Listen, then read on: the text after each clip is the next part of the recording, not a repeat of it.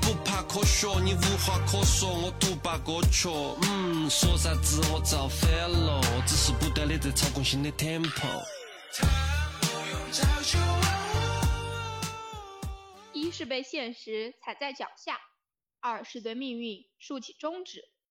喝杯茶，听个故事。这里是一二茶馆，里面请。你相信风吗？如果你想要感受风的温度，那就去看有风的地方吧。相信在刷完之后，大家大概率也会像我一样，把它列为自己的电子榨菜中的一员了。呃，对，因为这部剧其实我一直都很期待嘛，因为首先他啊，他是那个刘亦菲跟李现演的嘛，就两个长在我审美尖尖上的颜霸。哎，永远会被一些俊男靓女的组合给期待住，而且就是他俩的性格也是那种不矫揉造作的嘛，就很喜欢他们俩。然后其次就是大理，因为去过，而且就是对大理的那种宁静恬淡的生活就非常的喜欢，所以就很好奇这部剧能拍成什么样子。对我就是在看这个剧的时候，除了除了那个李现、刘亦菲嘛，我就觉得啊，这部剧里面的服装真的给我的感觉就是，嗯，刚刚好，刚刚好是我喜欢的样子。那许红豆纯纯就是带资进组嘛，她每一套穿搭感觉都有自己的审美思路在里面，你知道吧？而且。刘亦菲，她又让我们相信了，没有直角肩，没有极致的身材，也能穿出自己的味道。虽然之前就是对于神仙姐姐穿搭的评价嘛，大家都说她其实穿对穿搭来说是个摆烂王，就是那种一件衣服穿十年的女人。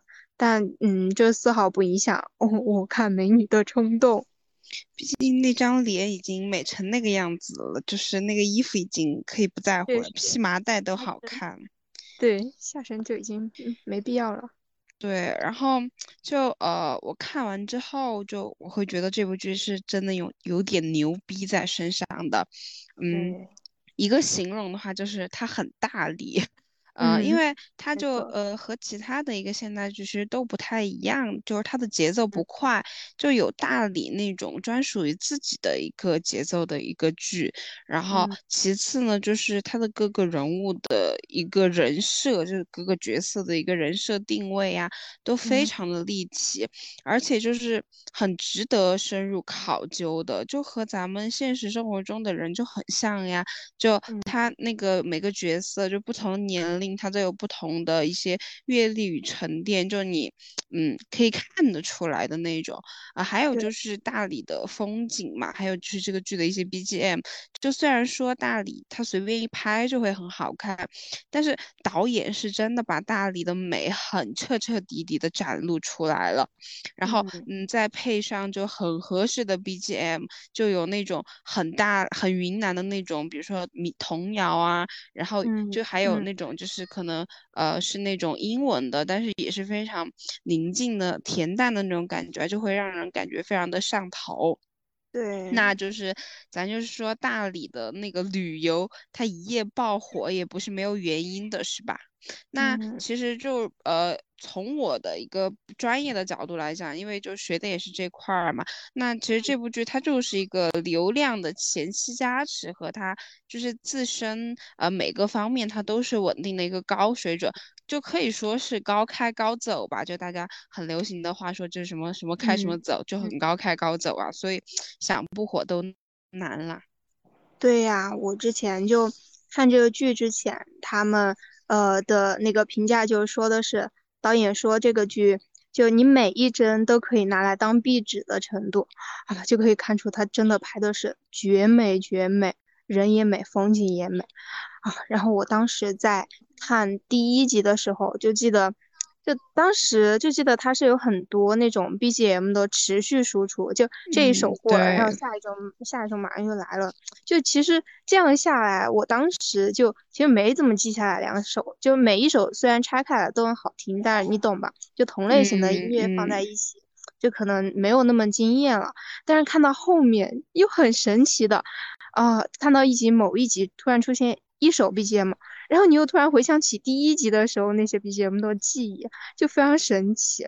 是好像我记得就是从呃那首民谣开始的吧，我记得，因为他们乐队主唱的声音真的太有辨识度了。嗯，他那种就是嗯纯真无邪的童声。然后我之前刚好也是看那个月下的时候嘛，然后对他们记忆就挺深的。当时就用在这部剧里面，哦，我当时就双厨狂喜，就那种感觉。所以这还是单单从我的一方面的角度来说，就是我对这部剧感觉比较好的原因嘛。它里面的选角、选景、配乐、故事线。单拎出来一个，质量都很高，所以真的该它火。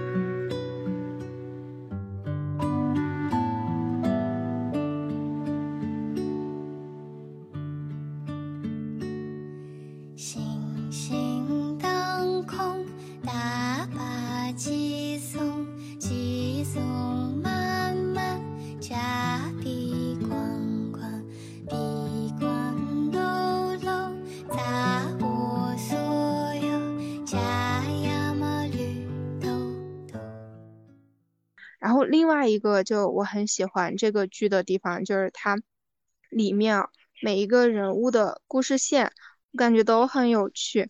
就是可能你有几率在现实生活中能见到他们其中的呃这一两个，但是要是 这些这些奇形怪状的人凑在一个小院里，所有人都有一个故事，这种可能就只有在这种小院，可能就只有在有风小院里了。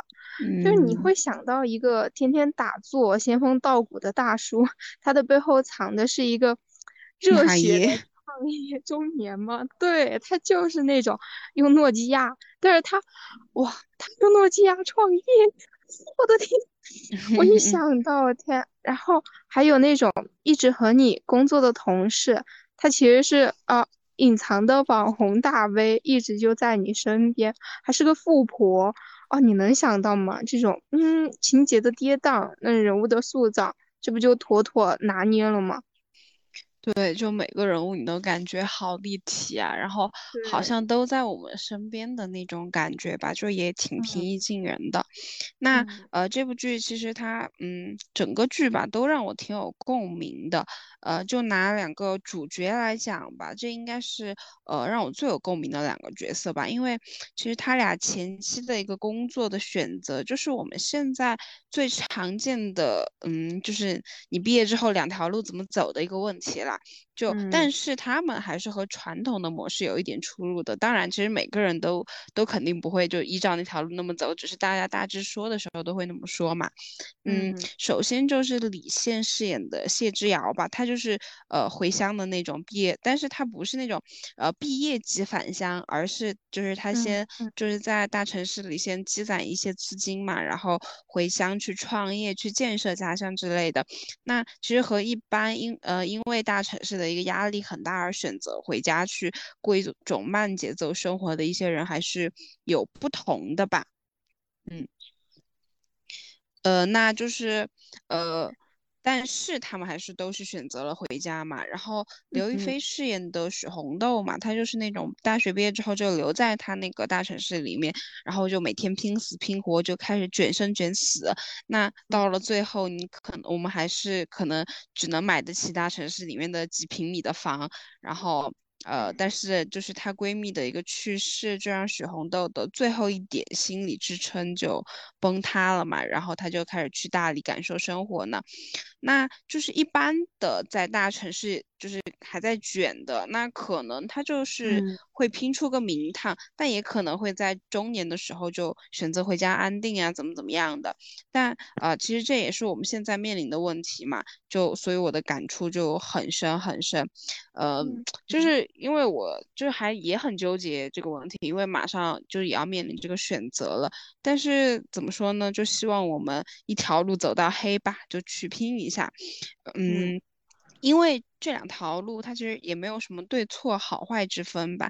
其实编剧是也想传递给我们这种价值观的，就是每条路都有它的好处与坏处，我们找到那个最适合我们的，然后我们去好好的做，去尽心尽力的过好我们自己的生活就好了。确实是，但这部剧其实许红豆，你看许红豆，她在她那个阶段，就是感觉自己是零件的那一个阶段，然后感受到了城市的无情啊，想去闺蜜最想去的大理的，当一个无所事事的废人，对吧？那是他那个阶段的选择。那但是他到那里却被一群年轻人建设鱼苗村的热忱打动而加入，这其实这整个故事线。嗯，看似好像是一个很打鸡血的那种创业片，但是我还是觉得和一些那种单单宣传回乡创业的商业片，其实还是有挺大差别的。那他没有没有用嗯说教的口吻来告诉我们说什么该追寻自己的理想什么的，他讲的就是嗯我们很普通的人的故事，不管是从嗯谢之遥的角度还是许红豆的角度吧。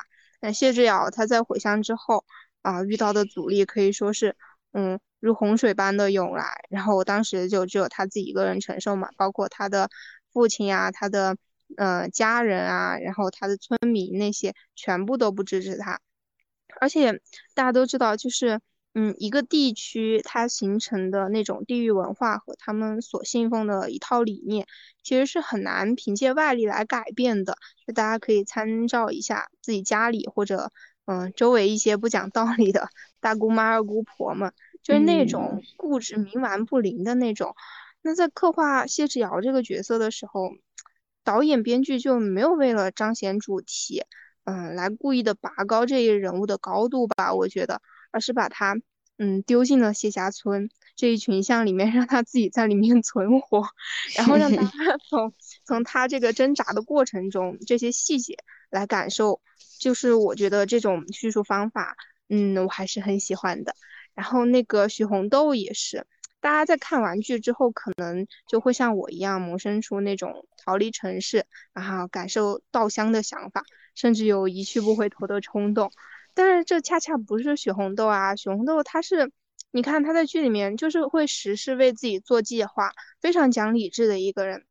他他做想走就走的这种决定，也是建立在他家庭经济状况都稳定的基础上的，就是他没有操心的东西，他才敢说一去那里就去上三个月，对吧？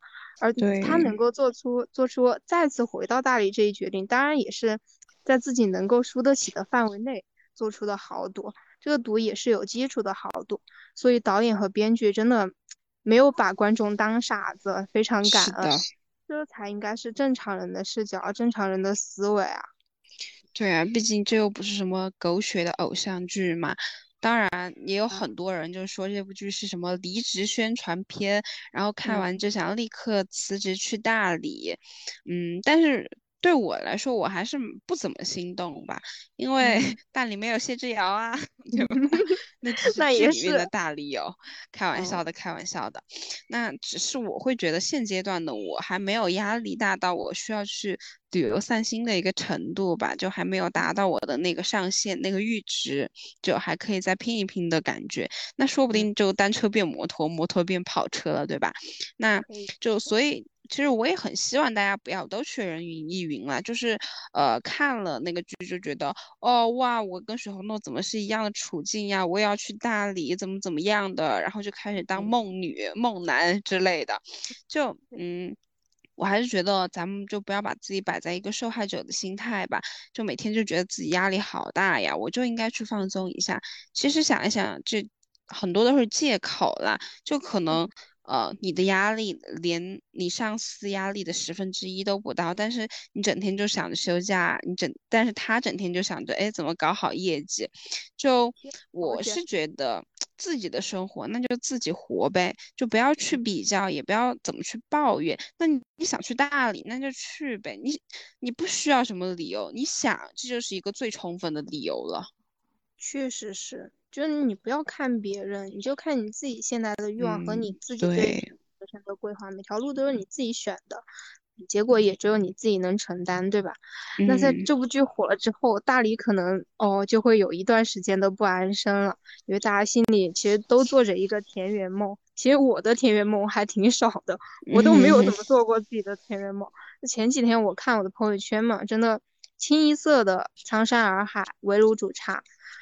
但是是的，围炉煮茶最近可太火了，对，巨火。然后他们他们全部都，哎呀，我去了什么什么啊，踩着单车，什么什么看着日落，哎呀，我的天呐。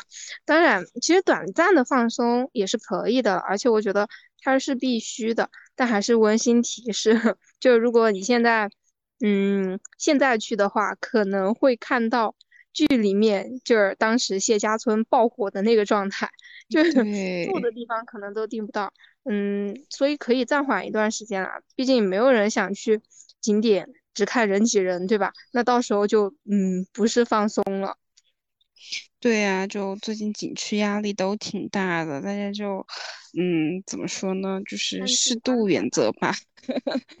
嗯，那好吧，那本期节目就到这里结束啦，欢迎大家来关注我们哦，我们也会持续的输出一些有意义的话题的。那今天就到这里吧，拜拜，拜拜。